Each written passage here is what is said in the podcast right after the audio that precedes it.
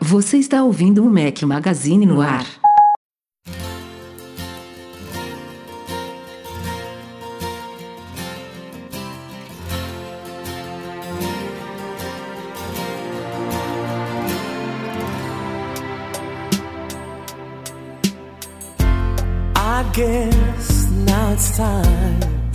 Galera do Mac Magazine, bem-vindos ao nosso podcast 449 ao som de Take That. Bom dia, boa tarde, boa noite, boa madrugada a todos. Fala aqui seu host Rafael Fishman com meu companheiro inseparável Eduardo Marques. Boa noite, Edu. Boa noite, Rafa. Boa noite, galera que está nos acompanhando aqui ao vivo no YouTube. Ó, mais de 150 pessoas aqui. Cheio nesse, de superchats já, já estamos já tamo aqui ó, pra galera que não... nesse mesmo bate local, mas não nesse mesmo bate horário, né, Rafa? É, você que tá ouvindo o podcast editado aí, já tivemos acho que 15 minutos de podcast aqui antes da gente começar essa gravação. Então tem muita coisa bacana no YouTube também. E aliás, Tem. a partir desta semana, hoje, 4 de novembro, estamos gravando para quem está no Brasil uma hora mais tarde, 7 da noite, a partir de agora até acho que final de março. Acabou o horário de verão aqui em Portugal. Eu tô no mesmo horário de sempre, são 10 e 12 da noite aqui, só que agora diminuiu de 4 para 3 horas de diferença. Então o podcast vai ser gravado toda quinta-feira às 7 da noite, horário de Brasília. Melhorou, Edu? Melhorou, Eu já- melhorou. Eu já vi gente Assim, aqui no YouTube comemorando já. Hoje especificamente foi ruim porque minhas filhas tiveram alguma coisa aí na escola, acho que é uma aula experimental de judô, não sei, não sei exatamente o que, e vão chegar justamente é, na hora da gravação aqui, porque normalmente elas chegam antes, né? Mas vambora, é isso aí, elas entram quietinhas aqui, sem fazer barulho, um passinho assim, vão Já estão tá tudo treinadas. certo. Gente, como sempre, dedico aqui o começo do podcast a promover o nosso canal do YouTube, que estamos transmitindo o podcast aqui, que teve também três novos vídeos da semana passada pra cá. Saiu um Q&A que a gente faz mensalmente, nossas perguntas e respostas. O título desse Q&A foi AirPods Pro ou AirPods de terceira geração, mas eu respondi, acho que nesse foi, um- foi o recorde, viu? Acho que foram 25, 25 não foi? perguntas. É. 25, acho que foram. E teve Tem gente muita- reclamando muita ainda, dúvida. você respondeu pouco.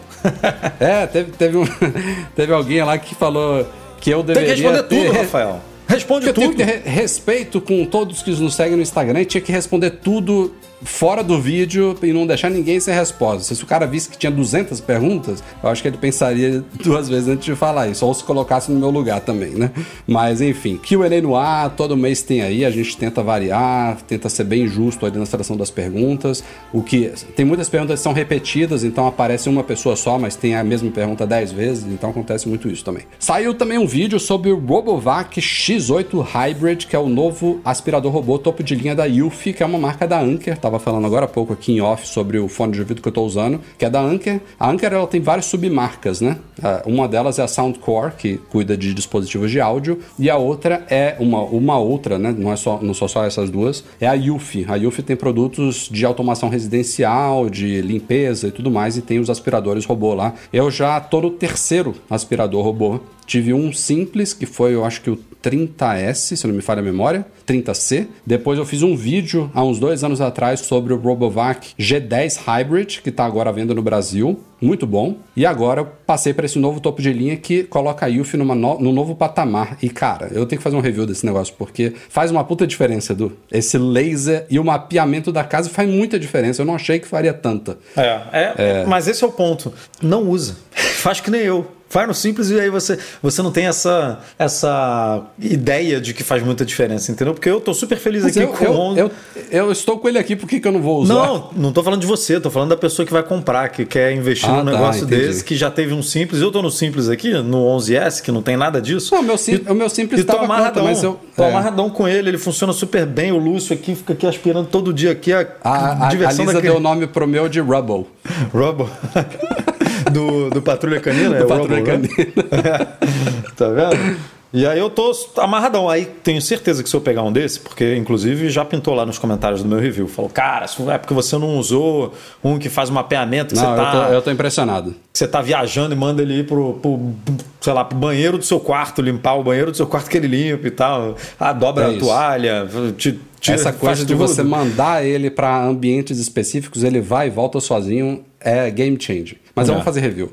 Confere lá o vídeo, tá super completo, mas vai ter review também completo sobre ele. E o último vídeo que saiu nessa semana, aliás, saiu hoje de manhã, né? Os 20 melhores, as 20 melhores novidades do macOS Monterey 12. Finalmente o sistema está entre nós. Eu tinha prometido esse vídeo e está no ar aí. Tem muita coisa para quem não explorou o Monterey por inteiro.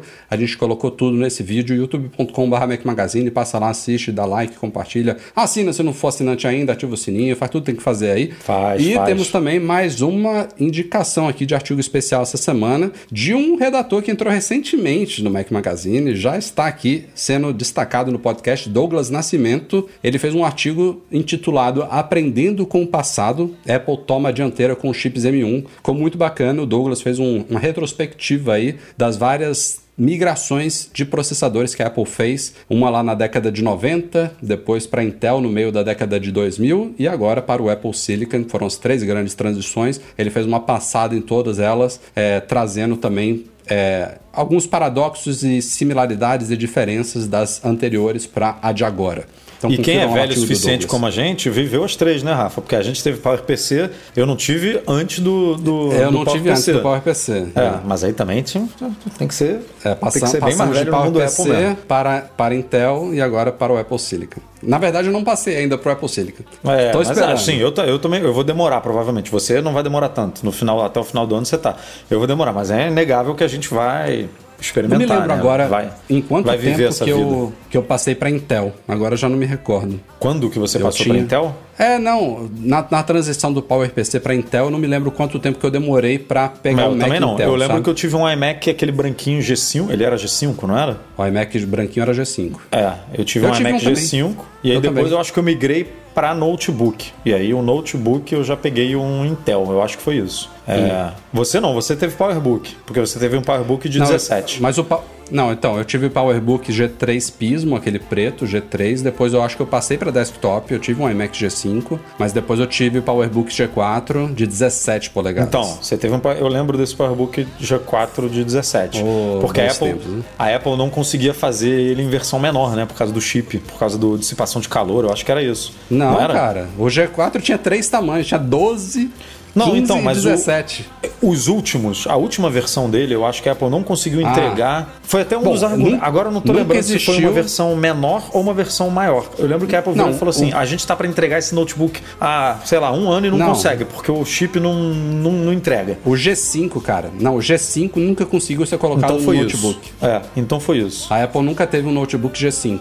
Os e aí ela, me- os- ela falou: os agora a gente desktop- tem um Intel aqui, ó, pá, pra substituir. Exato, foi. foi. Foi, esse o argumento do Jobs no palco. Acho que era isso. É. Tem tanto Mas tempo, é né? isso. Pô.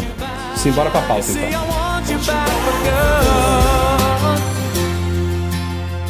Oh, yeah.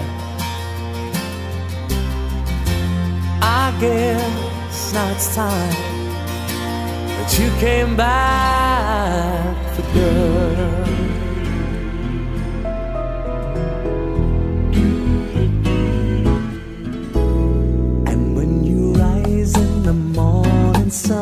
E chegaram ao Brasil esta semana duas novidades de serviços da Apple, Apple Fitness Plus e com ele, o que a gente achava há um tempo atrás que não chegaria, o Apple One Premier, que a Apple decidiu mudar o nome no Brasil para Premium. Talvez porque é mais, mais fácil de falar, mais, to- todos mais os comum, veículos né? brasileiros aí falando em Premiere, em Premiere né? É.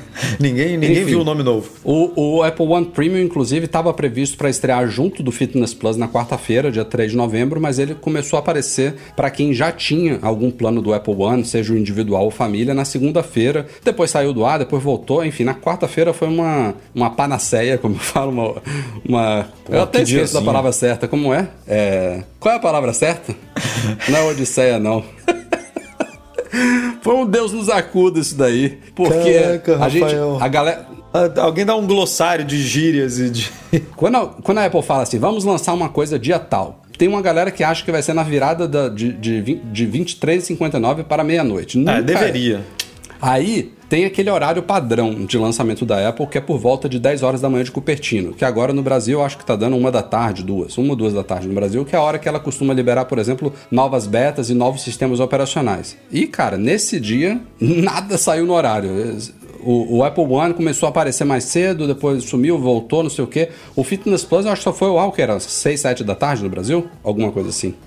Foi bem tarde, bem tarde mesmo. Foi. Aí, tirando essa loucura Por aí, aí, é, às 5, 6 horas, porque eu fiquei segurando meu almoço até não poder É. mais, esperando esse negócio sair, não saiu, fomos sei lá, 4 da tarde e saiu É, depois a do Apple, almoço. e a Apple ainda ligou, ligou o F lá e soltou um press release, um comunicado pra imprensa logo de manhã. Ó, tá disponível hoje, os É, isso foram é que é o pior, sabe? Porque ela tinha que combinar com o time de, sei lá, de liberação do. Quem é o responsável? Falar, vou publicar o negócio na hora que sai. Porque ela faz isso, inclusive, na. Antigamente, é, nos lançamentos de. Na keynote dela, ela apresentava tudo, terminava o evento e aí ela atualizava o site, liberava os press releases, né? Hoje não, o press release sai assim que o produto é apresentado. Por exemplo, no último evento, ela terminou de falar sobre o plano do Apple Music, saiu o press release do Apple Music. Ela terminou de falar dos, AirPod, dos HomePods colorido, saiu o press release do HomePod colorido. Ela faz, pô, ela faz o timing certinho, sabe? Por que, que ela não pode combinar o timing de uma liberação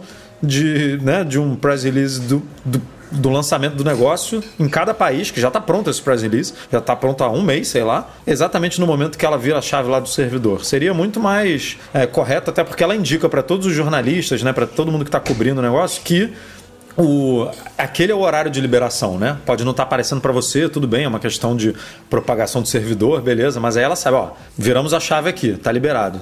Ó, o Robinho SPFC mandou aqui a palavra que eu tava procurando. Uma epopeia. Foi uma epopeia que aconteceu ontem. É, mas tá aí, Apple Fitness Plus, lançado não só no Brasil, mas também em Portugal e eu acho que outros 14 países, 13, 14, 15, alguma coisa assim. E aí a, a grande novidade, que a gente já sabia também há um tempo, foi que veio o Apple One Premium ao Brasil. Então agora a gente tem a possibilidade de ter o plano top de linha do Apple One, que inclui. É, a- a- os, os dois diferenciais dele em relação ao Apple One Família, que já existia antes, aliás, vale notar, tem muita gente que pergunta pra gente, o Apple One Premium também pode ser compartilhado, ele também é como se fosse um família. É, a- os dois diferenciais dele são o Apple Fitness Plus, a gente não tem o News Plus, que tem em outros lugares, e 2 TB no iCloud. E esses 2 TB no iCloud, que também são compartilháveis com a família, obviamente, você pode somar, se você quiser, com a assinatura do iCloud à parte. Então, o que eu, eu tinha aqui, por exemplo, o Apple One Família, que vinha com 200 GB de iCloud, e eu pagava a parte 2 TB, porque eu tenho um plano família e já, tá, já tô usando, sei lá, 1 um, um tera. Acho que 800, 800 GB ou 1 tera, todo mundo somado. Então, não, não podia ficar só com o Apple One Família de 200 GB. Então, eu tinha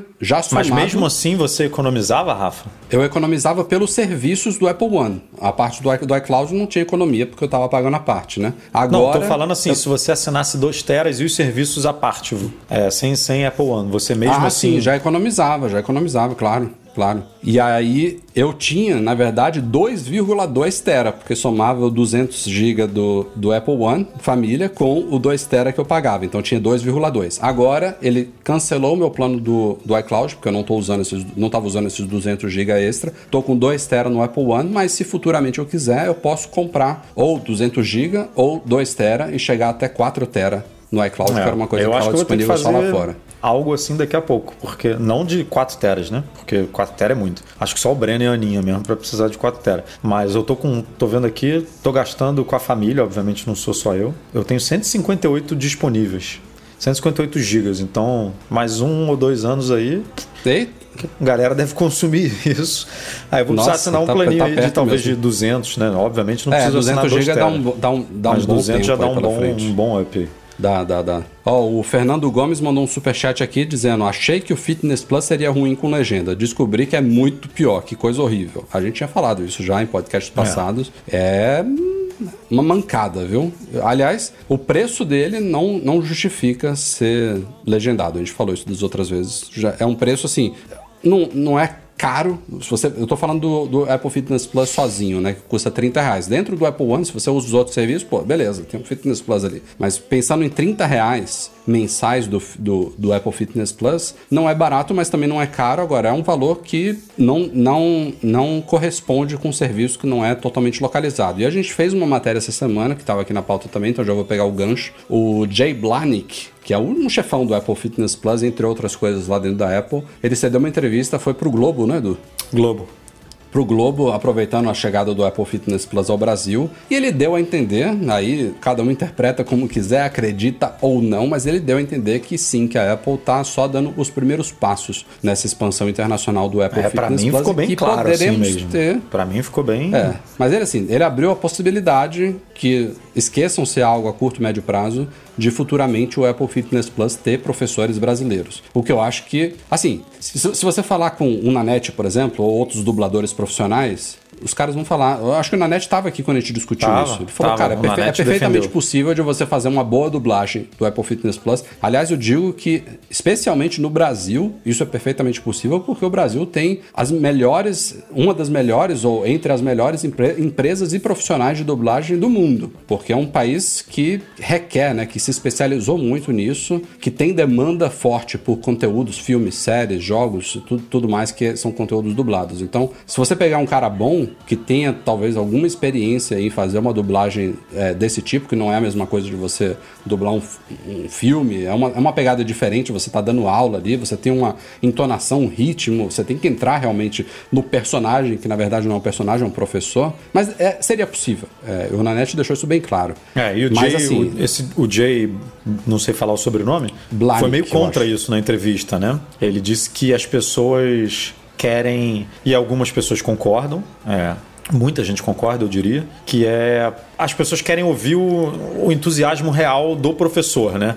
E aí por Sim. isso que ele defendeu essa questão de, em vez de dublar, contratar professor locais. Só que aí é, você é parte mais de um, ideal, né? você parte de um problema muito maior, né? Porque tudo bem, é ótimo ele falar isso pro, pro Globo, um jornal brasileiro, e a gente que mora no Brasil. Mas ele vai fazer isso em todos os países, né? Ele vai, ele vai, o Apple Fitness Plus vai ter um estúdio em todos os países que a Apple opera, ou pelo menos Não, ela não precisa ter nos países, ela pode usar o mesmo estúdio lá. Vai ter os professores que vão estar lá vivendo na, naquela região. Provavelmente Pô, aquilo ali é em, é em Los Angeles. Imagina que ela é faça é. isso para todas, as- pra, eu não vou dizer para todos os países, mas para todos os idiomas, pelo menos. Porque, por exemplo, português, Brasil e Portugal podem compartilhar os mesmos, os mesmos professores. Espanhol, Pode. né? Espanha e os países da América Latina podem compartilhar os mesmos professores, não tem problema. Que a gente está focado em idioma. Mas são, muito, são muitos idiomas, cara. É muito, é ela não vai achar todos esses professores morando do- lá em Los Angeles, sei lá onde é o estúdio deles, na Califórnia. Professores, vou chutar aqui, é, irlandeses, professores suíços, professores franceses, professores espanhóis, professores brasileiros. É muita gente. É Edu, mas difícil. isso é, isso, é, isso é, a, é a- é a realidade de uma empresa globalizada, né? Se ela quer investir num, num serviço como esse, porque é, é muito fácil, beleza, entre, entre aspas, você pegar um aplicativo para Mac e ter lá uma equipe de profissionais que faz a tradução dos É, de menus, localização, bem mais fácil, recursos. sem é, dúvida. É muito fácil. Só que, pô, ela, ela agora tá brincando em outra, em outra seara, entendeu? Ela tá entrando em serviços e ela é uma empresa que tem capacidade para isso. E o Brasil é um mercado que também tem capacidade de justificar um investimento desse. Porque, tipo, a Apple não vai fazer isso para perder dinheiro. É, então, se ela, se ela quer oferecer um serviço desse online no Brasil, cobrando que seja 30 reais mensais por ele, é, eu não sei qual é o, o, o, que- o, o quanto que ela espera em termos de assinantes do Apple Fitness Plus, mas eu- o que eu digo com certeza é que o que ela espera vai ser bem abaixo, justamente pelo fato de que o serviço não está atualmente localizado para o público brasileiro, porque vai É, ter uma eu- galera que não, não acompanha o Mac Magazine, que não ouve o nosso podcast, que não leu esse detalhe, que vai ver lá um serviço da Apple. Você entra no aplicativo, ele tá todo em português, e aí você vai dar play e o negócio tá legendado, sabe? E aí, pô, pode ser que tenha um público brasileiro que não ligue pra isso, pode ser que tenha um público brasileiro que tenha familiaridade com o inglês e, não, e também não se importe muito, mas tem uma galera que vai se decepcionar brabamente e tem alguns. é, tipos de exercícios, a gente deu exemplo aqui de meditação, por exemplo, pô, um exercício que você tem que estar com o olho fechado, amigo. Esqueça. Tem outros, outros exercícios que você tem que Hora estar de deitado, caminhar, olhando cara. pro teto, Hora você de tá de caminhar. costas. Não, não, não funciona, sabe? Não, não combina com o negócio. Então, O hora de caminhar é incrível, porque o hora de caminhar é pro Apple Watch, para você caminhar, obviamente você não vai caminhar olhando para um telefone, é para você botar os fones e dar uma relaxada ouvindo uma história legal de um artista, enfim, de uma personalidade, e o negócio tá em inglês. Se você não entende inglês, já era, meu amigo. É. Aí é, e é, e é o que a gente falou também, se fosse pra fazer legendado, ela poderia ter estreado no mundo inteiro. Poderia. Há um Mas ano eu, atrás. eu, se eu, se o Fitness Plus tivesse de, sobre né, o meu guarda-chuva, se eu fosse um executivo da Apple, eu iria primeiro disponibilizar, legendado e dublado. Você escolhe. É, Rafa, você entende inglês e quer sentir a energia original do professor e tal? Beleza. É, bota aí legendado e vai. Não entende inglês, quer, quer fazer uma meditação de olho fechado e precisa entender o idioma, vai no dublado. Eu lançaria assim porque eu acho que é mais fácil de você resolver o problema do que você criar equipes globais né, de professores. Agora, e aí a, equipe global poderia ser uma, né, uma terceira fase, um terceiro estágio. Agora, foi o que você falou. Eu se fosse para lançar legendado, poderia ter lançado há um ano já, sem problema nenhum. E aí numa segunda fase dublaria. E numa terceira faria isso. Agora, a Apple demora muito, né, cara? É aquilo que a gente sempre fala de tudo. Ela é uma empresa global, mas que foca muito no mercado doméstico dela. É. Tomou uma atitude que poderia ter tomado exatamente há um ano quando ela lançou. Foi em novembro de 2020, se não me engano, que o Fitness Plus foi lançado. Poderia ter saído com legenda facilmente em novembro de 2020. Não tinha por que segurar um ano para isso. Não tinha. O Eduardo Viero mandou aqui um superchat dizendo que usa inglês no, no, o idioma inglês no iPhone e que lá o nome do plano continua sendo Premiere. É. Então eles traduziram realmente ali a apresentação em português, né? Faz Foi. sentido. Foi. Faz Se sentido. você for no, no, na página oficial do, Apple One tá lá, individual, familiar e premium, né? E se você muda, ele é, é simplesmente uma tradução de, de sistema mesmo. Isso, e só para a gente terminar essa pauta também, a gente tinha uma ligeira, um ligeiro receio de que a Apple ia reajustar os outros planos, né? Porque o, o premium veio num, numa taxa de multiplicação ali acima dos outros dois. E não aconteceu. Os planos individual e família do, do Apple One continuam com os mesmos valores. Proporcionalmente, eles são abaixo do, do premium se você fizer a conversão monetária.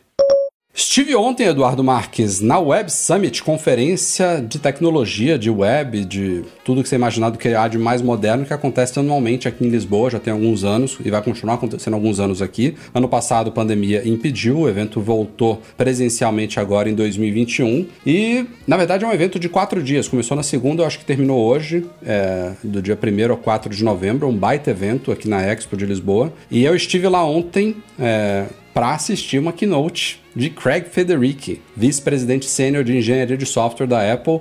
A gente tinha coberto lá no site há algumas semanas, fui lá com o Diogo Pires, que é nosso colaborador, amigo meu aqui em Portugal. Foi muito bacana ter tido essa oportunidade de pô, pegar um Uber e ir para um evento dessa magnitude e assistir o Craig, né? Foi, por si só, já valeu a pena. É, não, não esperava que, que ele trouxesse novidades, né? Um anúncio, embora tenha sido chamado de uma keynote. O que eles tinham adiantado antes do evento é que ele falaria sobre privacidade e segurança. E isso foi cumprido, foi uma keynote de cerca de meia hora, mas o foco todo do discurso do Craig foi uma. Eu, eu até falei nos stories do, quando eu estava cobrindo lá pelo Instagram que foi uma defesa, mas na verdade não, foi um ataque da Apple a as ameaças que ela está que estão sobre ela aí em investigações antitruste, em processos judiciais, que abrem a possibilidade de ela ter que permitir a instalação de aplicativos fora da App Store no iOS, ou seja, é o chamado processo de side loading, né, de você poder instalar aplicativo fora da App Store sem passar pelo crivo da Apple, sem pagar nenhuma comissão a ela, sem seguir nenhuma das regras dela, você instalar aplicativos como a gente pode fazer desde sempre no Mac. O que é talvez a maior contradição de todas nesse discurso da Apple para defender a, a, segurança do iOS, do iPadOS, dos outros sistemas dela, porque ao mesmo tempo que ela fala sobre todos os malefícios de abrir o iOS, ela indiretamente está dizendo que o Mac tem todos esses malefícios. Mas é como eu falei lá no artigo, eu fiz um artigo explicando como é que foi a apresentação. Durante cerca de dois terços dela, é, parecia muito blá blá blá repetitivo, né? Porque a Apple já vem fazendo discursos contra isso há muito tempo. Ela não tem interesse nenhum de permitir sideload no iOS. Mas o terço final, é, o Craig deixou para o encerramento, foi a parte que realmente me interessou, porque quando a gente vê a Apple falando sobre todos esses malefícios, o primeiro argumento que as pessoas trazem, e se vocês abrirem artigos do Mac Magazine sobre, sobre esse tema, vocês vão ver comentários exatamente sobre isso, e o Craig colocou isso lá no palco. Ele falou: tá, posto tu, tudo isso, a primeira coisa que as pessoas vão falar é: eu quero ter escolha. Eu sou um usuário experiente, eu sou um usuário avançado, eu quero permitir eu ligar um togglezinho lá no iOS e liberar isso isso ou não. E aí, a partir dali, o terço final da keynote foi ele rebatendo justamente isso daí. E ele trouxe alguns argumentos bons. Não é que tudo cola, não é que tudo faz 100% de sentido, mas ele colocou algumas coisas que nos fazem pensar. É Entre elas, por exemplo, o fato de que, pô, beleza, o Rafa, o Edu, vocês que estão ouvindo o Mac Magazine, que são super ligados nessas coisas, que acompanham os, ataques de phishing, que sabem quais são os golpes principais, que sabem diferenciar um aplicativo é, falso de outro e tudo mais, que, que entendem como, como esses golpes, esses ataques funcionam, provavelmente não teriam problema. Poderiam escolher fazer sideloading ou poderiam ter deixar aquilo ali para quando fosse necessário, mas e os milhões de outras pessoas que não entendem muito bem isso e que acham que seria normal e que seriam facilmente é, ludibriados, entendeu? Porque quando você abre essa, essa porta, você está dando a faca e o queijo pros malfeitores explorarem aquilo ali. Então, ele cita, por exemplo, também como outro argumento, vários casos, ele inclusive trouxe reportagens, não foram exemplos, ele trouxe casos reais que aconteceram já nos, em todos os anos, e olha que você fazer sideloading no Android não é uma coisa tão simples e direta assim, mas é permitido. E ele trouxe vários exemplos de, por exemplo, Google Plays duplicados. Não é um aplicativo que está um, um, WhatsApp que está querendo se passar pelo outro. Isso tem de monte, mas o Google Play, sabe? Pessoas que caem no conto de abrir uma loja achando que estavam na loja oficial do Google, mas não era, porque os caras sabem fazer isso muito bem feito. A gente mesmo é... deu exemplo há pouco tempo, né? Quando a, o governo começou a pagar é, auxílio emergencial pelo Caixa Tem, né? E a gente fez um post no Mac Magazine, porque tem aplicativo oficial um aplicativo, do Caixa né? Tem para iPhone e tem para Android. E no iPhone você digita Caixa Tem aparece um aplicativo. No Android, você, na loja oficial do Google, você, você digitava Caixa Tem e aparecia, tipo, sei lá, dezenas de aplicativos e um era o verdadeiro, mas vai saber qual é o verdadeiro, né? Se você não tem um mínimo de intimidade ali com, com o sistema ou com o aplicativo em si, com quem é o desenvolvedor por trás dele. Outro argumento muito bom dele é que uma vez você permitindo isso, você abre a possibilidade de um ou muitos, ou talvez até a maioria dos desenvolvedores de apps não publicarem mais os apps na loja da Apple. Isso acontece no mundo Mac. Tem alguns aplicativos que não estão na Mac App Store, ou alguns poucos casos de aplicativos que estão lá, mas de forma limitada, porque eles não querem seguir ou não podem fazer o aplicativo funcionar dentro das regras estipuladas pela Apple. Então tem, claro, o interesse comercial da Apple nisso daí, de ter o controle, de ganhar a comissão dela, de tudo ficar dentro das regras ali, por exemplo, essas novas regras de privacidade que ela trouxe com a transparência do rastreamento de apps no iOS 14.5, todos os desenvolvedores têm que seguir uma série de regras, têm que mandar os aplicativos para revisão manual da Apple, tem que pagar a taxa dela e tudo mais. E você abrindo essa possibilidade por fora, um desenvolvedor pode da noite pro dia falar, ó, se você quiser usar o meu aplicativo aqui, você vai ter que baixar por fora. Então você não tem escolha de não ativar o sideload no seu iOS. Imagina o Facebook, tá toda hora em briga com a Apple. Facebook da noite pro dia fala, ó, cansei da App Store, não quero mais saber da Apple. Se você quiser baixar o Facebook aqui, você tem que baixar por fora. As pessoas deixam de ter escolha. O Facebook não vai estar mais na App Store oficial. Então você vai ser obrigado a baixar o Facebook por fora e vai ter que ativar esse modo avançado no iOS. E aí, meu amigo, você tá. Assim, é inegavelmente, é, é inegável que o iOS do jeito que é hoje é muito mais seguro do que o macOS. Isso aí é, é fato. É mais seguro para todo mundo, seja usuários iniciantes ou experientes. Eu, como usuário experiente, eu gostaria de ter a opção de instalar coisas fora da, da App Store, mas ao mesmo tempo eu consigo entender boa parte desses argumentos que ele trouxe, que não foram só esses, ele colocou as coisas de uma forma muito bem colocadas lá. É, mas, mas existem, também... realmente, como você falou, existem não vou dizer brechas, mas ex, ex, existem formas de você contornar isso que ele falou. Né? O iPhone poderia vir, por exemplo, com uma opção padrão de só aceitar downloads pela App Store. E aí você, que é uma, um usuário mais avançado. Mas é isso, é o que eu estou falando né? desde o começo. Ah, vai lá e desativa essa opção, que nem tem no macOS, inclusive, né? Que hoje o macOS ele vem para reconhecer, permitindo o que você baixe aplicativos assinados, né? Não quer dizer que sejam aplicativos só disponíveis na Mac App Store, mas aplicativos disponíveis na Mac App Store e é, criados por desenvolvedores reconhecidos pela Apple que passaram pela aprovação da Apple, basicamente isso. Né? Então, uhum. se você baixar um aplicativo qualquer aí de um desenvolvedor é, vou, vou, vou, dar um exemplo aqui, muito pequeno, mas que você confia nele e tal, mano. Um amigo seu que está começando agora e tal, que, não, não, que não, não é reconhecido, digamos assim, pela Apple, não, não, não passou pelo processo de aprovação da, da Apple, e ele está disponibilizando o aplicativo dele no site dele, você vai baixar, a Apple vai te dar um. Ó, tá vindo de um desenvolvedor que a gente não conhece, que não, não pode ser. pode ter problema. Você, você quer se responsabilizar por isso? Aí você vai lá e, ok, beleza, eu quero.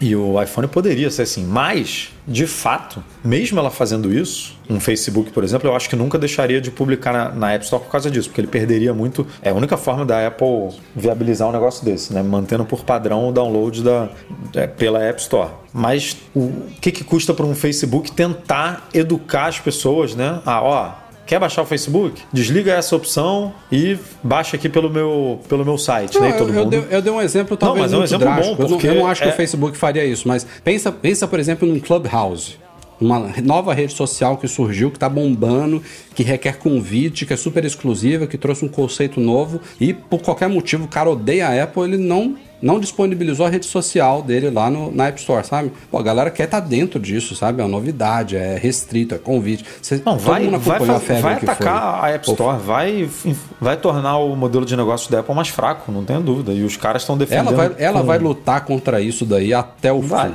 Tanto é, é que usou que... um web, a web, a web Summit como, como palco. Cara, isso foi um, uma propaganda. Foi uma hora, não sei, 40 minutos, não sei quanto tempo foi. Meia hora, foi meia hora. Foram meia hora de, foi meia hora de propaganda para Apple, cara. Foi, eu achei, inclusive, ou não vou dizer ousado, mas é, um pouco de desrespeito da Apple com o evento, porque ela poderia ter falado de privacidade, mas de um tema muito mais é, atual. Por exemplo, a gente sempre bate aqui na tecla de que privacidade é um argumento comercial da Apple, né? Que as outras empresas dependem muito mais de privacidade, de, de burlar, entre aspas, ou de é, ter uma privacidade mais fraca para o modelo de negócios dela ser é, ter sucesso, como Google, como Facebook, como todas essas outras empresas, todas essas outras gigantes, né? A Amazon e tal, e a Apple não. E eu pensei, sendo privacidade, que ele ia subir ao palco que ele ia subir ao palco e ia defender isso, falar, ó, por que, que a gente não precisa? Né? Por que, que é, o nosso modelo de negócio não precisa disso? Por que, que a gente acredita em privacidade? A gente, tipo, explicar para o público mesmo. E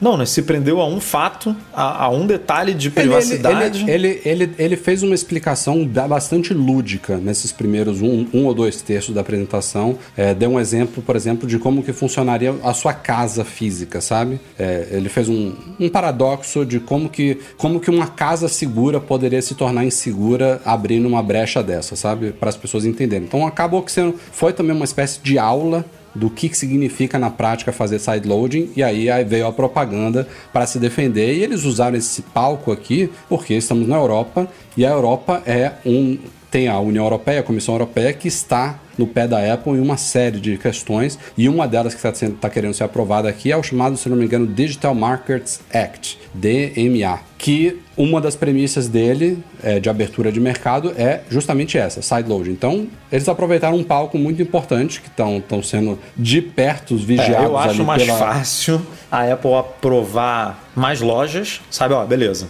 É, Vamos supor que um governo desse vire e fale, ah, pô, não pode ter só App Store. Você precisa, você precisa permitir outras formas de, das pessoas baixarem aplicativo. Não dá para ficar você monopolizando isso aí, você sendo a dona do apito, né? E dizendo o que, que pode e não pode. Eu acho mais fácil eles virarem e falarem assim, então beleza, vamos abrir para outras lojas e essas outras lojas precisam seguir essas regras aqui para disponibilizar aplicativos do que virar e falar, ok, qualquer pessoa pode oferecer agora aplicativos pelo site não, delas, digamos assim, sabe? Não sei se seria possível não, mas seria um meio termo, né? Tipo, é, porque aí você um, fala... Um, um processo de, de credenciamento especial para uma é. Epic colocar a loja dela, para o Google colocar dele, para a Microsoft, sua loja precisa ser aprovada. Tipo, é. a sua loja precisa estar dentro do, do, do, meu discurso de segurança, de que o aplicativo tem que rodar em sandbox, de que e, não sei e, o quê, de que não sei o que e lá. essas empresas, que... Epic, Microsoft, Amazon, Google, elas seriam legalmente responsabilizadas por qualquer Sim. coisa de ruim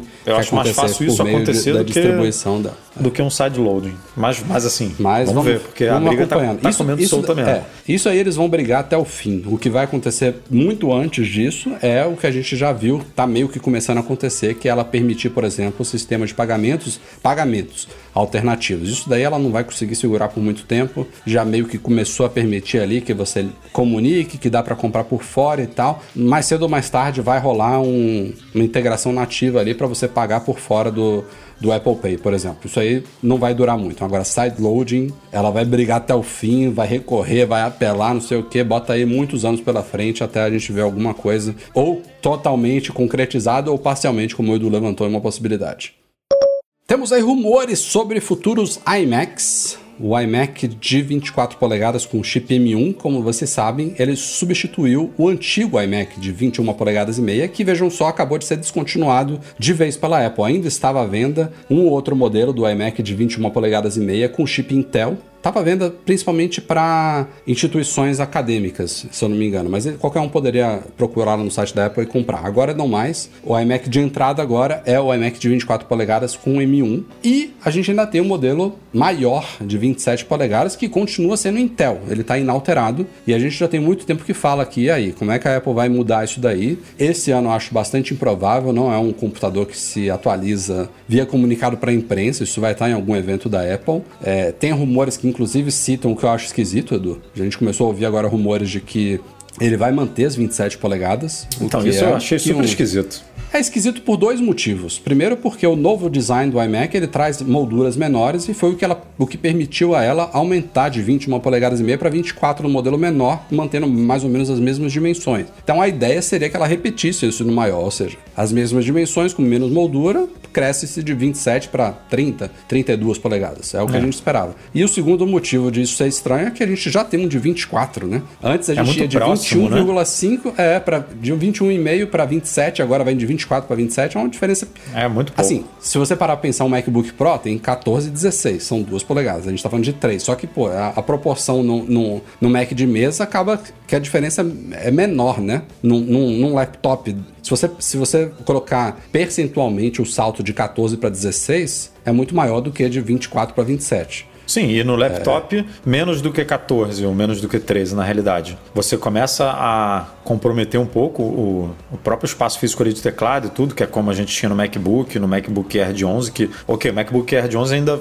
acho que era o limite do limite, né?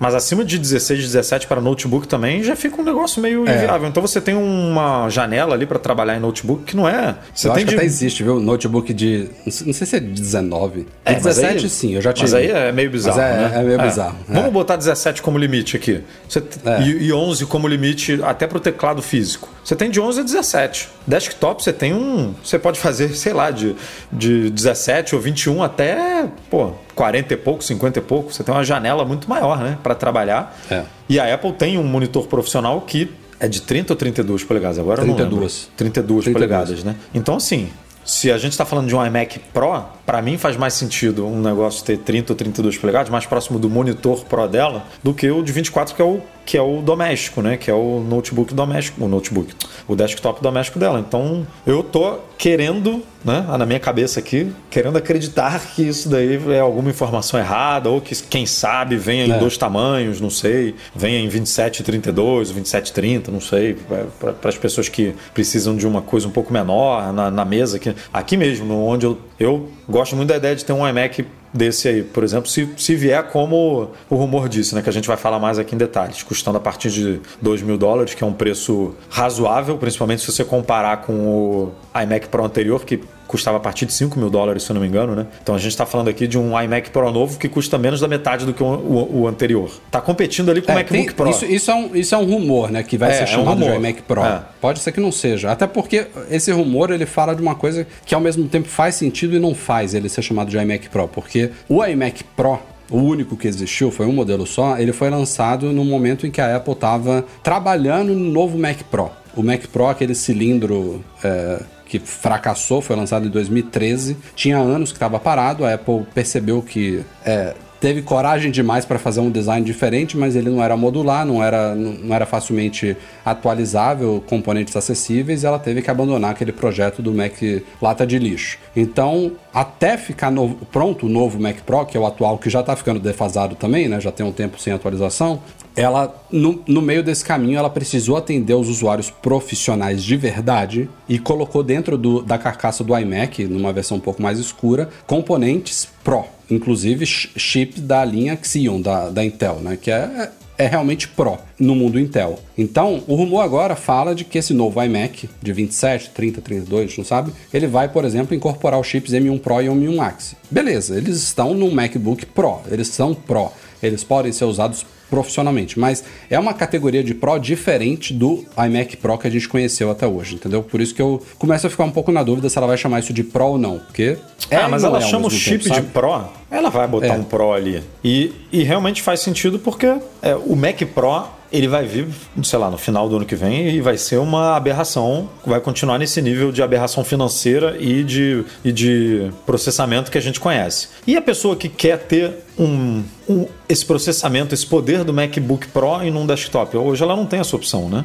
Então a Apple realmente, eu acho que tem uma brecha aí de na linha mesmo de você lançar um desktop com um chip da mesma forma que você tem o MacBook Air e o MacBook Pro. No desktop também faz sentido você ter essas duas opções. Muitos poderiam apostar que ela ia fazer isso com o Mac Mini, né? Não, ela poderia é, apostar no, no, no chip Pro só botar dentro do Mac Mini você que se vira aí com seu teclado, com seu mouse e com seu monitor para usar um chip entre aspas profissional como desktop. Mas eu acho que cabe muito bem.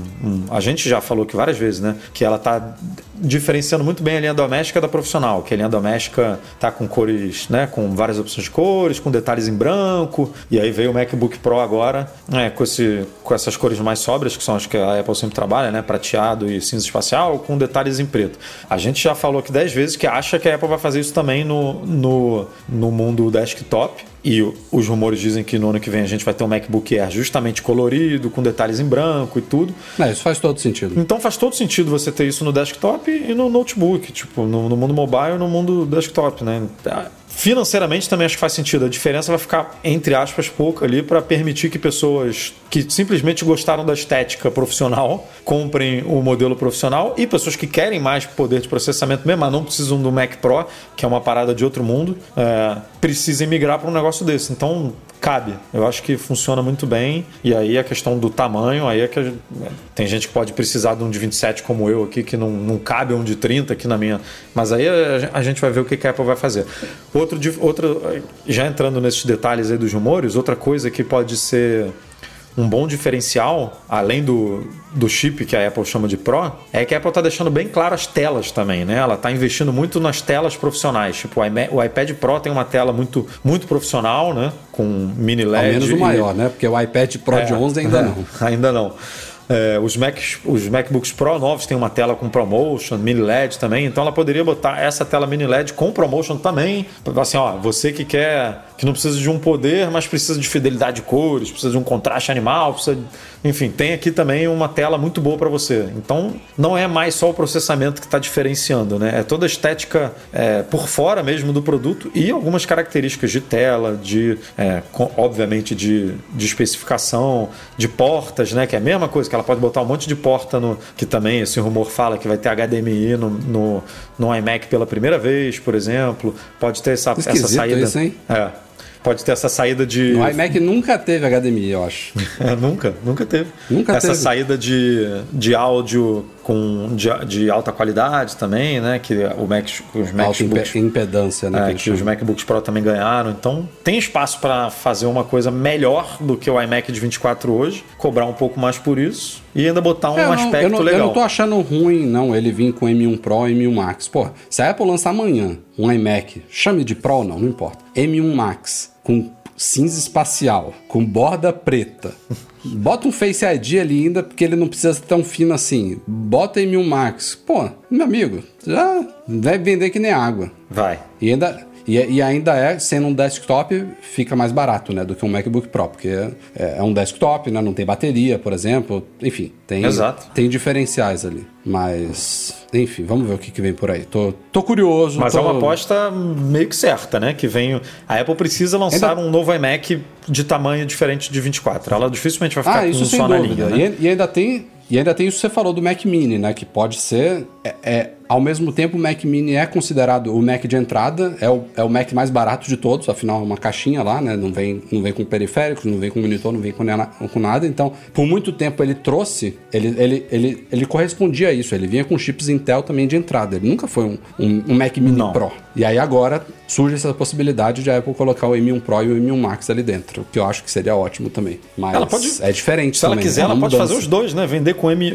os três. Ela pode vender com M1, com M1 Pro e M1 Max. Você escolhe o que, É, que você quer. expandir Dentro. a linha do, do, Ah. do Mac Mini, né? Inclusive chamar de Mac Mini Pro, se ela quiser, né? Ah, Ele podia, inclusive, ter dois tamanhos, sabe? Tem um mais fininho, porque agora ela, ela pode fazer um Mac Mini muito menor do que o Muito atual. coloridinho, com com, M1. as cores do HomePod Mini ali, bota laranja, amarelo, Imagina. vermelho, bota a E aí tem um quiser. maiorzinho, um pouquinho mais grosso, com, com duas ventoinhas boas lá dentro, com o M1 Pro e o M1 Max. Nas cores. na- é, preto, cinza espacial, prateado, nas cores que a Apple definiu aí como profissionais, né? Ela tem É. as cores domésticas e as cores profissionais. É ok, ela definiu assim, fa- faz isso na linha toda.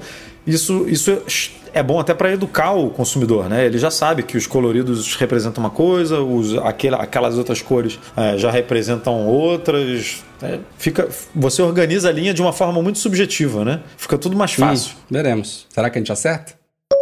Eduardo Marques, nossos parceiros da Zip4Me estão conosco aqui e já estão em clima de Black Friday. Para quem não conhece a Zip4Me ainda, é um serviço de redirecionamento de encomendas dos Estados Unidos para o Brasil. E embora a gente hoje em dia, já tem alguns anos que a gente tem Black Friday no Brasil, né? Embora em alguns lugares ela seja conhecida como Black Fraud, nos Estados Unidos a tradição é mais longa ainda e, via de regra, funciona super bem lá. Tem a Black Friday, tem a Cyber Monday também. E já começou, né? Porque a Black Friday é no final, tem uma data, né? Uma, uma sexta-feira, se eu não me engano, esse ano cai dia 26 de novembro. 26, Mas já começou, porque. Lá começa na primeira Brasil, semana de novembro, né? Já. já... é, na verdade é Black November. É.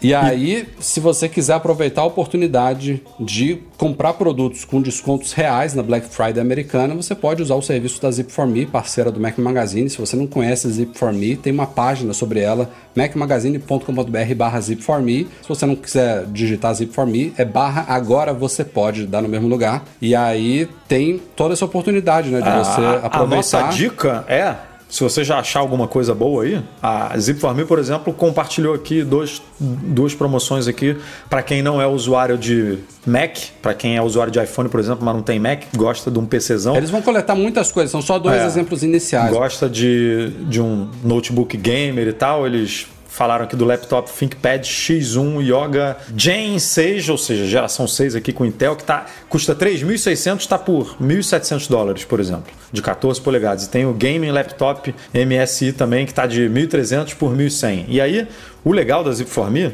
é que você... Ah, achou um produto que você já quer. Já compra e já manda entregar, já deixa lá no depósito deles, porque você tem é, 90 dias para deixar o produtinho guardado lá sem pagar por isso. Então, achou alguma coisa essa semana? Compre e manda entregar. Achou alguma coisa semana que vem? Compre e manda entregar. Dia 26, bombou de coisa, comprou um monte de coisa. Aí você fechou sua caixona lá, envia pro Brasil, recebe aqui, paga o imposto bonitinho, tudo, tudo lindo, recebe aí, se bobear antes do, antes do Natal, dependendo do que você comprar, né? Se chegar rapidinho lá, eles enviam para cá, chega aqui antes do Natal, você distribui aí presente pra família que você comprou e tudo. Tudo pagando. Lembrando que tem muitos produtos que, que não só tem melhores promoções lá, como tem produtos que não estão à venda no Brasil, né? Então é uma ótima oportunidade de você comprar coisas que não existem no Brasil e ainda com um bom desconto. Rafael, por exemplo, comprou essa camiseta aí, ó. Não tem no Brasil esse negócio, não. Tudo bem que o Rafael É, não tá no Brasil. um- não, não, vou, não vou trazer nenhum anúncio aqui, isso depende da Zip4Me, mas foi o cobaia aí é, de um Zip4Me especial Estados Unidos Portugal. Foi a primeira vez. Vamos ver se vai ter novidades nesse sentido ou não pra galera que está aqui em Portugal também. Vamos ver. Mas vale muito a pena e só lembrando que quando você manda algum produto para a Zip4Me, é, você não paga o imposto local dos Estados Unidos, porque a Zip4Me fica num estado que não cobra isso. Então, de cara, você que está acostumado a comprar coisa em Miami, Orlando, de cara você já está economizando 6, 7% que você gastaria se comprasse nesses estados. Então, faz a continha aí, bota na ponta do lápis que com certeza vai valer a pena. Ó, estávamos falando rumores aí de iMac, tem outro rumor muito forte aí, que eu acho que vai se concretizar alguma coisa no ano que vem, Edu. Tá tudo indicando aí que 2022 é o ano de a gente ver a Apple lançando algum novo headset ou óculos de realidade aumentada, barra virtual, barra mista. Os rumores já correm aí há alguns anos e agora Mark Gurman, da Bloomberg, mais uma vez reiterou que ele deve chegar, esse headset de AR e VR da Apple deve chegar no ano que vem. Eu não sei se é no primeiro ou no segundo semestre. Eu diria que sendo um produto dessa magnitude, a Apple vai ficar lá para o segundo semestre. Deve ser. Vamos, chu- eu já chutei isso aqui uma vez, né? Um One More Thing de evento de iPhone e Apple Watch, sabe? Lá para setembro, outubro. Mas enfim.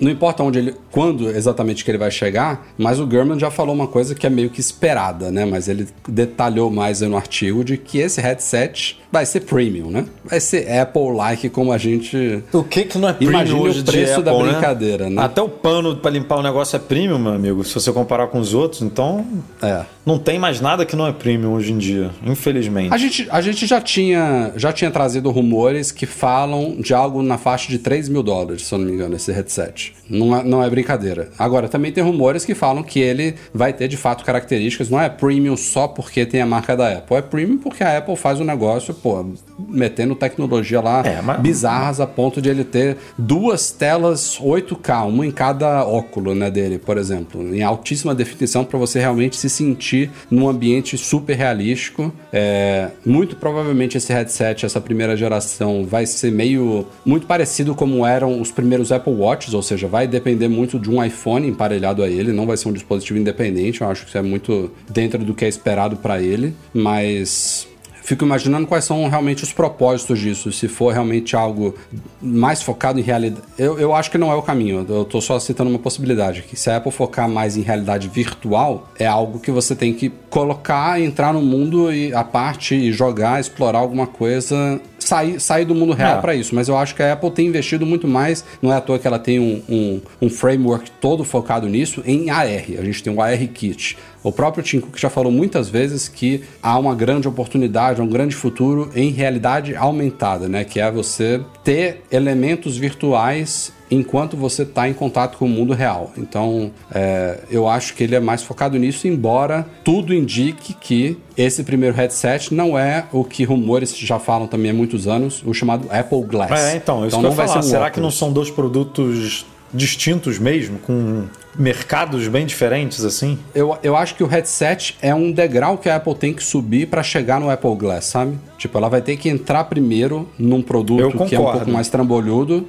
que é um, é um headset mesmo, que não é uma coisa que você vai sair no meio da rua com ele, mas ele é necessário para que a tecnologia evolua, para que não só os componentes de hardware evoluam, mas o próprio software evolua a ponto de daqui a mais anos ainda a gente chegar num óculos, num Apple Glass convencional que não se pareça com um produto cheio de tecnologia embarcada nele, sabe? Eu concordo, mas o headset, por outro lado, abre a possibilidade de você também fazer esse mundo aí de imersão que você falou, e a Apple tá Sim, bem focada em jogos, né? ele, ele vai ser AR barra VR, É. mas eu acho que o foco principal dela é AR, não é VR. Tipo, já que eu tô aqui, né, e tenho uma plataforma de jogos e posso oferecer isso para os meus desenvolvedores e para os meus usuários, quem quiser fazer um joguinho mega imersivo aí, que, que entre numa realidade virtual completamente. Vai que é acerta aí, né? Em alguma coisa e, e isso viram. Porque, inclusive, há pouco tempo ela se de- autodeclarou realmente uma empresa de jogos, né? Teve aí nesses, nesse último evento financeiro que ela mexeu lá nos papéis de. nos papéis financeiros dela, que ela botou as plataformas de jogos como concorrentes dela mesmo. Então, assim, ela aparentemente está tá querendo também um, fincar o pé dela em jogos. Então, esse headset permite ela fazer os dois e o outro, obviamente, como você falou, se vier um óculos, aí não, aí é uma coisa completamente realidade aumentada mesmo para você interagir com, né, com tecnologias que a gente já toda hora vem conceito assim, é, com aplicativos, né, com mapas, com é, é mais esse tipo de É, o, o óculos focado em realidade aumentada, eu penso que ele vai funcionar para os nossos olhos como o Apple Watch funciona no nosso pulso, sabe? É, é, de você ter informações, só que em vez de vibrando no seu pulso, você vai ter no seu olho, num cantinho, na frente, em cima, direções, mensagens, respostas rápidas da Siri, controles rápidos, enfim, tudo que você hoje no levanta o braço. frame, né, do óculos, no que é Poderia ter também, né? que é uma coisa que não é muita o óculos do Facebook acho que tem isso né o, o próprio Google Glass tinha isso já é uma coisa uma tecnologia bem implementável digamos assim então O, dá para fazer Denis muita está coisa perguntando aqui, uma- fez uma- um questionamento curioso aqui. Qual seria a utilização de AR no dispositivo que não é para sair na rua? É, assim, não é, é que pra você começar, não né? possa sair na rua. É, eu, eu acho que ele vai ser um, um, um- dispositivo que não é para você usar o dia inteiro, sabe? Pessoas que usam óculos de grau, acorda, coloca, lava o rosto, coloca o óculos e tira eventualmente durante o dia. Isso aí vai ser o futuro do Apple Glass. Num headset desse, que provavelmente vai, vai vai ter um aspecto é, de um. Não vai, não vai ser uma coisa trambolhuda, grosseira, não é isso que eu tô falando. Mas ele não vai ser é, tão, tão é, natural quanto um Apple Glass que a gente vislumbra pro futuro. Então, pode ser que ele tenha um design super bacana, super moderno e tal, mas as pessoas vão ver de longe que você tá usando um Apple headset, vamos chamar assim, entendeu? O que muita gente pode não estar nem aí. Tipo, muita gente em países que você possa andar na rua com um Apple headset, que você não tenha medo de arrancarem um negócio de 3 mil dólares do seu rosto só porque você tá usando aquilo ali, pode ser que as pessoas façam questão de mostrar que estão usando aquilo ou façam questão de usufruir da tecnologia mesmo na rua. Mas não, não, não acho que é o que a Apple vislumbra no fim do túnel, sabe? Para esse dispositivo. É, é a grande dúvida, na verdade, nisso é porque é um mercado que já foi muito explorado, né? Pelo Facebook, já foi muito explorado pela Microsoft, foi muito explo- explorado pelo Google e até agora ninguém acertou muito a mão. É, tem muitos, muitos fracassos, muitas coisas que ou eram caras demais, ou eram intrusivas demais, ou o software não estava perfeito, ou a resolução não era ideal. Então, eu acho que há um ceticismo muito grande nesse produto. Mas o tempo dirá, né? O que, que vem por aí, eu acho. É, esse é um produto que não me, não me pegou ainda, assim. Não, É, é é, mas é, é exatamente por isso que eu tô falando agora, sabe? A gente não, a gente não tem um grande parâmetro, sabe? Do que, que vem por aí. A Apple, a Apple não mostrou ainda pra gente que você precisa do que você não acha que precisa, sabe? eles vão ter que Mas- realmente. Mas vamos ver, né? Pode ser que eles errem também, né? Tipo, Claro, é. Não tem, Não não tem garantia nenhuma de que eles vão dar um tiro, é, um tiro certeiro. Veremos, veremos. Acho que ano que vem tem, tem, tem coisa vindo por aí. E falando em Microsoft, que investiu já muito nesse segmento, a Microsoft é de novo a empresa mais valiosa, a empresa de capital aberto mais valiosa do mundo, listada na Nasdaq, passou a Apple há alguns dias. No dia seguinte, inclusive, da, da, de que a Apple revelou os resultados financeiros que a gente comentou aqui na semana passada, que foram bons resultados financeiros do último trimestre fiscal, mas um pouco abaixo do que esperavam analistas. Em grande parte, segundo o Tim Cook, devido à crise, aí, à escassez de chips, que teria impactado ela em cerca de 6 bilhões de dólares. Ela ficou, só para vocês terem uma ideia, em média 3 bi abaixo do que se esperava em receita. Ou seja, se ela foi impactada em 6, não fosse essa crise, ela provavelmente teria superado em 3 bi, em vez de ficado 3 bi aquém das expectativas de analistas. Mas isso levou as ações dela lá para baixo, a Microsoft está numa subida boa, e aí rolou uma inversão, acho que na sexta-feira da semana passada, e assim se mantém. Elas estão bem próximas ainda, deixa eu abrir aqui o aplicativo Bolsa enquanto eu falo. Tá mas... próximo, tá? A Microsoft está Neste com momento, é. 2,526 trilhão, né? 2 trilhões, e a Apple está com 2,477 trilhões, ou seja, tá bem. É, é- é uma Tá diferença. Deixa eu até fazer a continha aqui. Parece pouca, né? 2,5 e 2,7. Não, mas é- mas- uma diferença de 49 bilhões É, de, de mas dólares. é uma- É louco isso, né? Sobe um pouquinho ali, desce um pouquinho ali, né? a, a posição muda, porque é isso, são transatlânticos que faz uma curvinha e faz uma onda gigante, né? É, e, e essa dança de cadeira já rolou antes, né? A Microsoft, sei lá, a última vez que ela tinha passado a Apple deve ter o quê? Um ou dois anos. Ficou um tempo na frente, a Apple passou e aí passou mais um ou dois anos com a Apple na frente, mas enfim. Agora a Microsoft está liderando, a Apple logo ali atrás. Deixa eu só abrir aqui de novo, já tinha fechado o app. É, depois dessa, dessas duas, desses dois titãs aí, quem tá muito próximo de passar pela primeira vez dos dois tri é a Alphabet. Eu não sei se ela já passou alguma vez, acho que não, né? Acho que acho não. que ela ainda não oficializou, mas ela tá agora valendo 1,972, quase batendo 2 trilhões. Mas vocês veem, é uma diferença de meio trilhão para Apple, né? É, é surreal. E aí tem a Amazon com 1,763 e aí lá atrás que tá subindo muito forte, 1,235 a Tesla que, pô, a Tesla tá valendo 1,235, ou seja, ela acabou de, de. Acabou, tem pouquíssimo tempo que ela passou um trilhão, já, já subiu 235 bilhões. É um ritmo bizarro, mas a briga tá boa. É, vamos, vamos acompanhando aí esse vai e vem. Claro que pra gente, na prática, pouca diferença faz, a não ser que você seja acionista da Apple, que eu não sou. O Edu, Edu você não é, não, né? Você comprou alguma coisinha? Eu tenho umas BDRs aí, uma, uma- uma Ah, é? migalha, né? Uma- Umas Nem migalhas. isso eu tenho. Mas eu tenho de, eu tenho de Tesla também, tenho de Alma, eu co- com- compra de todas essas aí, se alguma der certo, a gente se dá bem. É assim que tem que ser, é diversificar, né?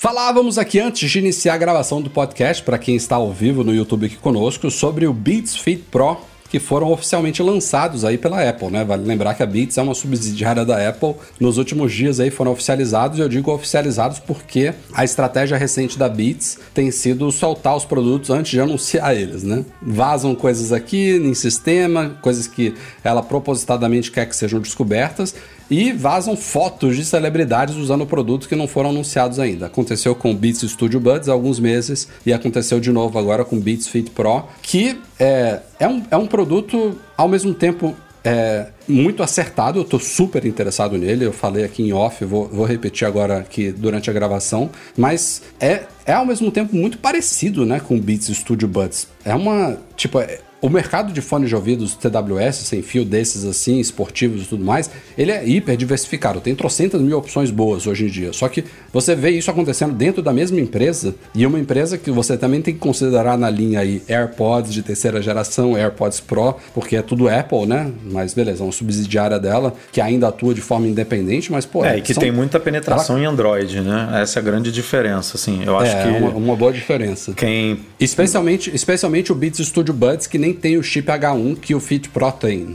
O Fit mas Pro, o, mas ele, o Fit ele Pro ele também, bem no ele Android. também funciona com emparelhamento simples Funciona. do Google lá, né? Tem emparelhamento, tem aplicativo da Beats para Android que permite que você configure todo ele, mas ele é um pouco mais pendendo para o mundo Apple do que o É. Beats Studio Buds, que é totalmente multiplataforma ali, serve para qualquer um dos lados. Mas, cara, eu. E, e ele é mais caro, tá? O Beats Studio Buds, você lembra quanto é que custa? 150 dólares? Putz, de cabeça eu não vou lembrar, mas. Dá uma deixa- olhada aí enquanto eu falo. O Beats Fit Pro tá chegando por 200 dólares, ou seja, na linha Apple, ele se posiciona exatamente entre o- os AirPods de terceira geração, que estão por 180, e os AirPods Pro, que estão por 250. Eu tô falando valores em dólar aqui só para facilitar o entendimento, mas claro É, que tem as porque conversões o preço mercado dele em reais a gente ainda não tem, né? Do, A gente do- nem sabe, né? Do Beats, do, do Fit Pro, né? O Beats Studio Buds custava 150 e agora nos Estados Unidos ele tá com um desconto especial no site da Apple de 20 dólares, ou seja, tá sendo por 130.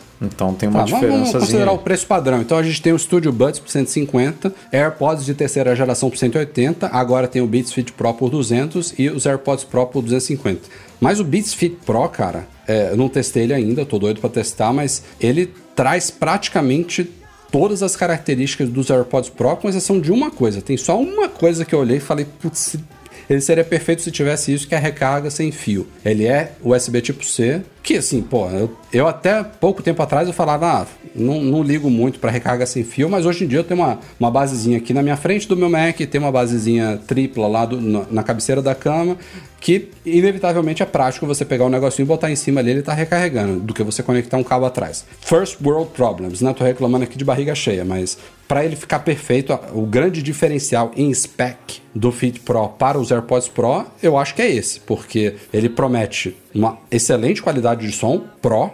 Eu acho que não deve ter tanta diferença ali em relação aos AirPods Pro. Ele tem cancelamento ativo de ruído, tem modo transparência, tem áudio espacial, tem o chip H1, tem recarga rápida via USB tipo C, é resistente à água, tem várias cores, que é um baita diferencial que a Apple só tem nos AirPods Max, né? As opções de cores. E pra galera que tem problemas como eu, vocês viram, quem não viu, Instagram, Mac Magazine, AirPods de terceira geração, pra mim, tão ruim ou até pior do que os AirPods Pro na orelha. O Beats Fit Pro é aquele fone feito pra. Você pode fazer, a galera brincou aqui, eu quero o vídeo do Fit Pro com teste do labrador. Vou fazer teste do labrador quando eu tiver com ele. Cara, é que nem esse aqui que eu tô usando, cara. Esses fones que tem uma, uma partezinha de silicone, de borracha, que prende aqui, eu não sei como é que chama essa entrada da orelha. Você pode fazer o que você quiser, que ele não vai cair. E esse daqui, ele é até sutil, o Liberty que eu tô usando da Anker aqui, que eu fiz vídeo. No Fit Pro, os caras meteram uma, uma linguetinha mesmo, que ela é maleável. Ela é então maleável, ela, ela né? entra ali, ela entra ali naquela cavidade da orelha e,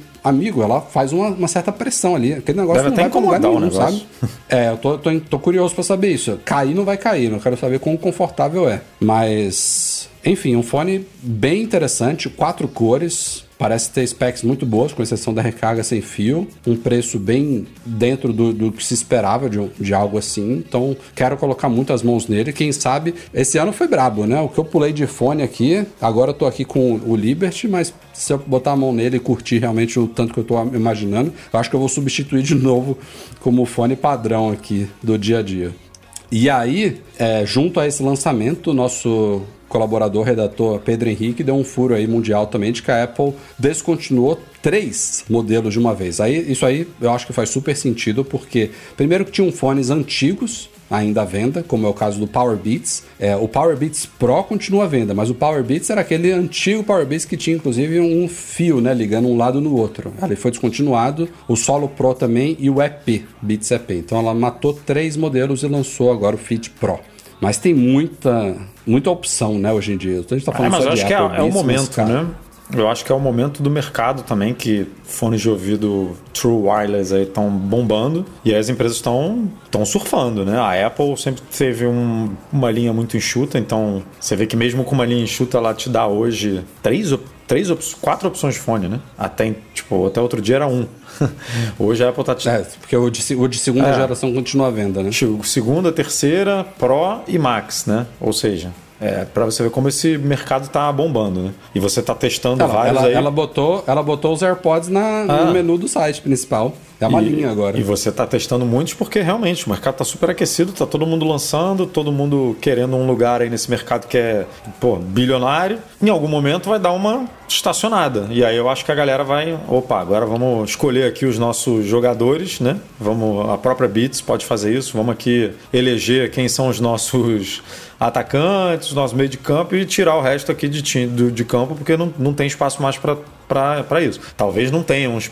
Falando desses especificamente nesses formatos, né? De que entra ali dentro da orelha e tudo, foi o que você falou. Hoje a gente tem o, é, o Studio Buds, tem o Fit Pro, tem o Power Beats Pro, que você não pode deixar de fora, porque ele é o inverso do Fit Pro, né? A, a, Ele vai em volta a presilha da dele vai em volta superior da orelha. né? Tem todos os AirPods tirando o Max, que encaixa no. Assim, é muita coisa. Então eu acho que eles. Essa, tanto a Apple quanto a Beats, que tem a mesma administração, mas dá para ver que são empresa, empresas um pouco é, com estratégias bem independentes, assim. Eu acho que elas estão. Vamos botar aqui para o usuário votar, sabe? O usuário votando. Com o bolso, a gente vai aqui escolher qual vai ser a nossa melhor estratégia. É, o da Apple é uma estratégia mais. Vou lançando os novos e continuo deixando os antigos à venda, né? É, com preço mais acessível. Acho que é bem por aí, como ela faz com o iPhone. E o Beats não. Ele, vai- ele vai, vai lançando um que vai meio que trepando ali no outro mesmo. Vai, vai com o que você falou. É muito parecido. Pô, o Beat, o É, Buds tem muito com pouco Fit tempo, Pro, né, que lançou o, o Beats Studio Buds. Tem o que? os dois com cancelamento ativo de ruído, os dois com pontinho de silicone, os dois com é, case sem recarga sem fio. Tipo, é muito. Os dois com preto, vermelho. Se bem que eu acho que o novo agora não tem vermelho, né? É preto, branco, cinza É, e roxo. o preto, É. o preto é, é- Ele tem detalhe vermelho, mas ele é, É. preto. Então, assim, tá. Mas é isso. Daqui a uns dois, três anos, quando esse mercado já não tiver dessa forma, é capaz da gente ver uma limpa, né? É, mas eu, eu, eu gosto, assim, é, espe- especialmente tendo essa amplitude de preços, né? Você vê a, a Anker, por exemplo, que eu tô usando agora aqui, que é o Soundcore,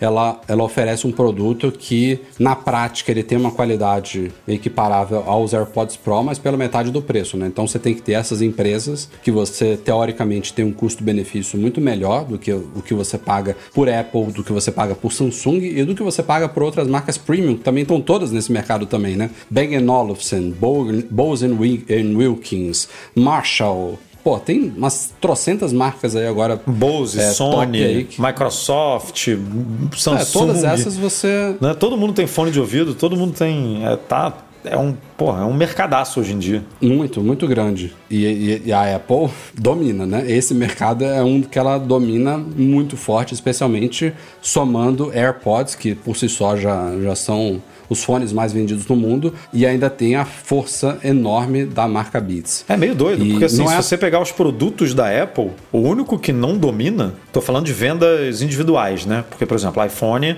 o Android é maior do que o iPhone no mundo todo. Mas o aparelho mais vendido é o iPhone, né? Se você pegar aparelho.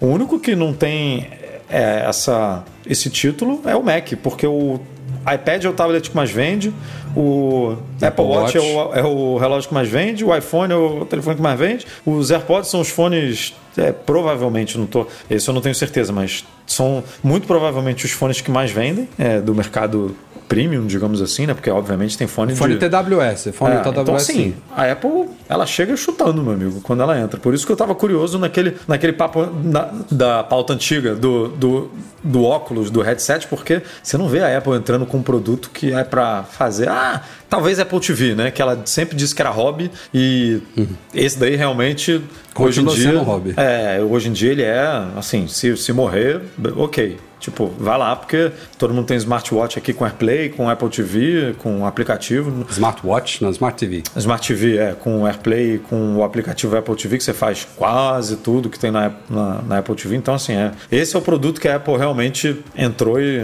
e, e- um headset poderia ser meio assim, né? Porque o resto, meu amigo, é, chegou chutando mesmo. E, e a, a gente já falou muito desde anos atrás, quando a Apple fez a aquisição da Beats, que havia dois grandes motivos para ela comprar Beats. Um era o Beats Music, que virou o Apple Music, e ele veio atrelado com o segundo grande motivo, que foi trazer para dentro da Apple o Jimmy Iovine, junto do Dr. Dre, né, e outros, outros membros ali da equipe da Beats que tinham um forte relacionamento com gravadoras e tudo mais, que alavancaram o Apple Music e tal. A única coisa que a gente não colocava como um dos grandes motivos da aquisição eram os hardwares. Tipo, tinha-se impressão de que o Beats Music virou Apple Music, sumiu a marca Beats ali e que a marca Beats seria aos poucos evaporada. E eu acho que a Apple percebeu de que não sei se isso estava nos planos dela ou, nu- ou nunca esteve, mas se, se estivesse, eu acho que ela com o tempo percebeu de que não, Yeah.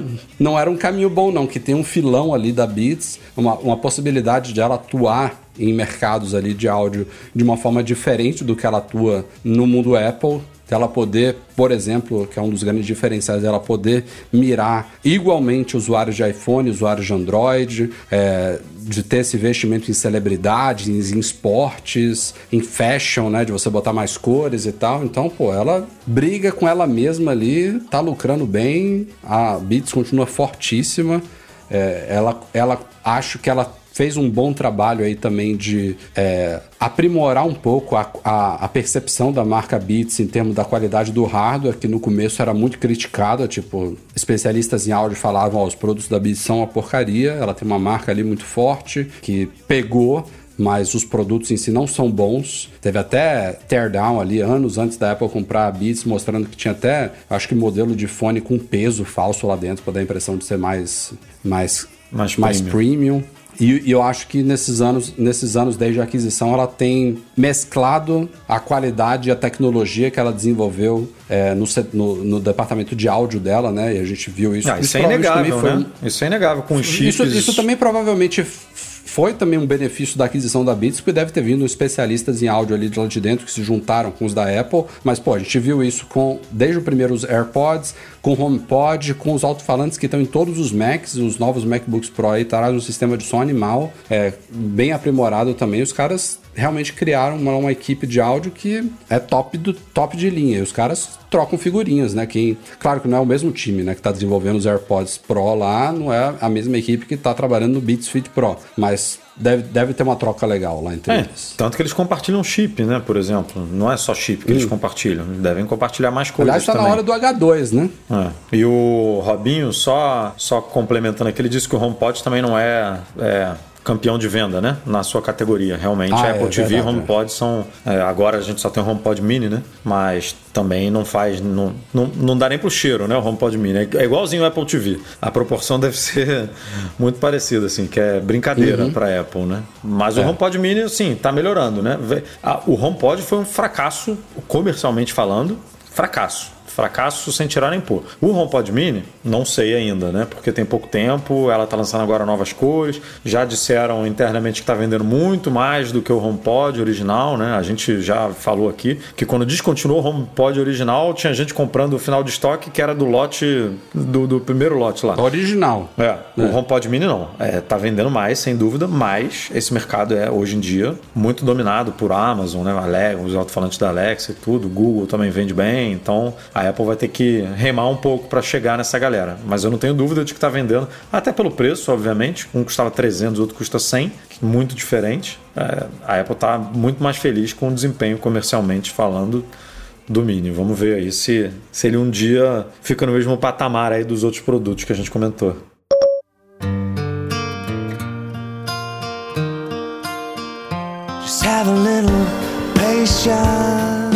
Galera, vamos ficando por aqui. Este foi o Mac Magazine no ar 449. Eduardo Marques. Até a próxima. Até semana que vem, se Deus quiser, com o nosso agora mais gordinho, porque tá lá comendo queijos e vinhos e presuntos e tudo mais. Vamos ver se ele volta aí na semana que vem, para não ser um papo de dois aqui, para ser um papo de três. E. Mas rendeu sabe- bem, rendeu bem. Rendeu, sempre rende. Podcast sempre rende. Mas com três é bom que. E vai render mais ainda com o seu encerramento completo aqui dessa parte final do Com podcast. três Vamos rende mais porque um sempre discorda do outro, entendeu? Não- é muito difícil os três concordarem. Aí sempre tem, não vou dizer polêmica, mas tem opiniões mais diferentes aqui. E aí a coisa rola melhor. Boa. Mas então sou eu que fecho, é isso? Sim, Eduardo Marques. Então tá bom, vamos lá. Antes da gente fechar aqui, Rafael, também gostaria de lembrar aos nossos ouvintes e quem está acompanhando aqui ao vivo que nós temos uma coisa chamada MM Ofertas. Você conhece o MM Ofertas, Rafael? Você, você sabe do Eu que se conheço. trata? Você conhece, né? Você já, Conheço. com- você já usou, que eu sei. Inclusive, comprou iPhones aí para família e tudo mais, seguindo as dicas do MM Ofertas. Porque para quem não conhece, MM Ofertas, nós temos um canal de divulgação de ofertas do mundo Apple, não só do mundo Apple, mas de produtos que permeiam o mundo Apple. A gente acabou de publicar, por exemplo, né, para quem está acompanhando ao vivo aqui, obviamente, mas se você não está acompanhando ao vivo, você pode rolar aí o canal de sua preferência, seja o Twitter, o Telegram ou o Facebook, ou no MM Fórum, a gente acabou de publicar, por exemplo, três dicas aqui de televisões que estão em promoção com o aplicativo Apple TV, com o AirPlay, com tudo que tem direito, e uma promoção do iPad de nona geração também, que tá com um precinho camarada aí. Então, se você está procurando televisão, é, alto-falante inteligente, é, que não necessariamente da Apple, porque não vende no Brasil, mas a gente publica também alguns aí com Alexa, Macs, iPhones, iPads, enfim, tudo isso a um preço mais interessante no mercado brasileiro. Siga aí o MM Ofertas. A gente tem Telegram, como eu falei, Twitter, tem no fórum, tem no Facebook. E para você que faz as compras online aí, usa o Google Chrome ou Opera ou Firefox. Firefox tem também, não tem? Dá para instalar a extensão do Chrome no Firefox? Agora eu tô na dúvida. Eu sei Tô que Chrome também, e Opera tem e quem sabe em breve a gente consiga portar aí para o Safari, que é uma, uma das novidades rolar, aí do vai rolar. Safari, mas a gente está trabalhando aí para isso. Você está visitando lá o seu produtinho. Temos que, temos, que dar uma, temos que dar uma cobrada na equipe de desenvolvimento. É, vamos, vamos dar um puxão de orelha aí na galera.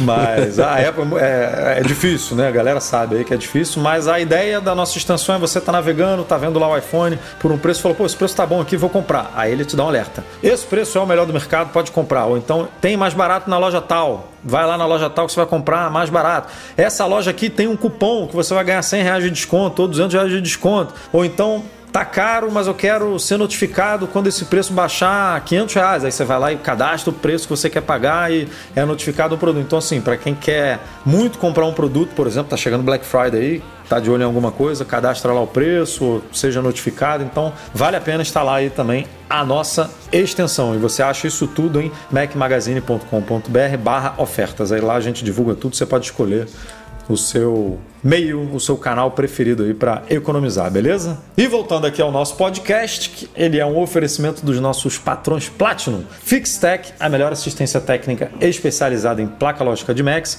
e Icaiu, a solução completa para consertar, proteger, comprar ou vender o seu produto Apple. E fica também sempre aqui a nossa lista de patrões ouro que fazem parte da que, que ajudam a manter aqui o Mac Magazine do jeito que ele está hoje, tanto no Patreon quanto no Catarse. Alan Ribeiro Leitão, Alexandre Patrício, Arnaldo Dias, Arthur Duran, Bruno Bezerra, Cristiano Melo Gamba, Daniel de Paula, Derson Lopes, Enio Feitosa, Fábio Gonçalves, Fernando Feg, Gustavo Assis Rocha, Henrique Félix, Henrique Veloso, Luciano Flair, Nelson Barbosa Tavares, Pedro Colbatini, Rafael Mantovani, Ricardo Custer, Sérgio Bergamini, Tiago Demiciano, Wendel Alves e Wendel Bellarmino. Mas assim, a gente faz questão de agradecer aqui toda essa lista de patrões que são os nossos patrões ouros, mas você pode cooperar com a gente com qualquer valor. Pode cooperar com a gente a partir de quantos dólares, Rafa? A partir de quantos reais? Dólar no Patreon, Um, um- um dólar, um, um real. dólar e no, no, no Não, Catarse. desculpa, não é um real, não. É, é cinco reais, eu acho. No, no Catarse são 5 reais, ó. Pô, um dinheiro, um cafezinho por mês aí que você ajuda aí a gente a. Dá pra um café hoje em dia? Acho que nem dá, né? Um Nespresso hoje em dia tá mais caro. Mas dá, dá pra um pingado no, no- na padaria ali da esquina, deve dar pra um pingadinho ali, pra um carioquinha. Deve dar. É muito barato você, cara, tá ajudando a gente aqui demais, como a gente sempre fala. Vocês pô, são incríveis e ajudam a gente a manter esta bagaça aqui funcionando do jeito que tá funcionando hoje, com a nossa equipe maravilhosa que não para de crescer por causa de vocês que estão ajudando a gente. Então é isso. E quem também faz parte da equipe indiretamente e edita o podcast semanalmente pra vocês é o querido Eduardo Garcia. Obrigado, Edu Garcia, como sempre, pela parceria aqui, pela edição deste podcast semanal. A todos vocês, obrigado pela audiência e nos vemos na semana que vem, sim, porque este podcast é infalível. Tchau, tchau.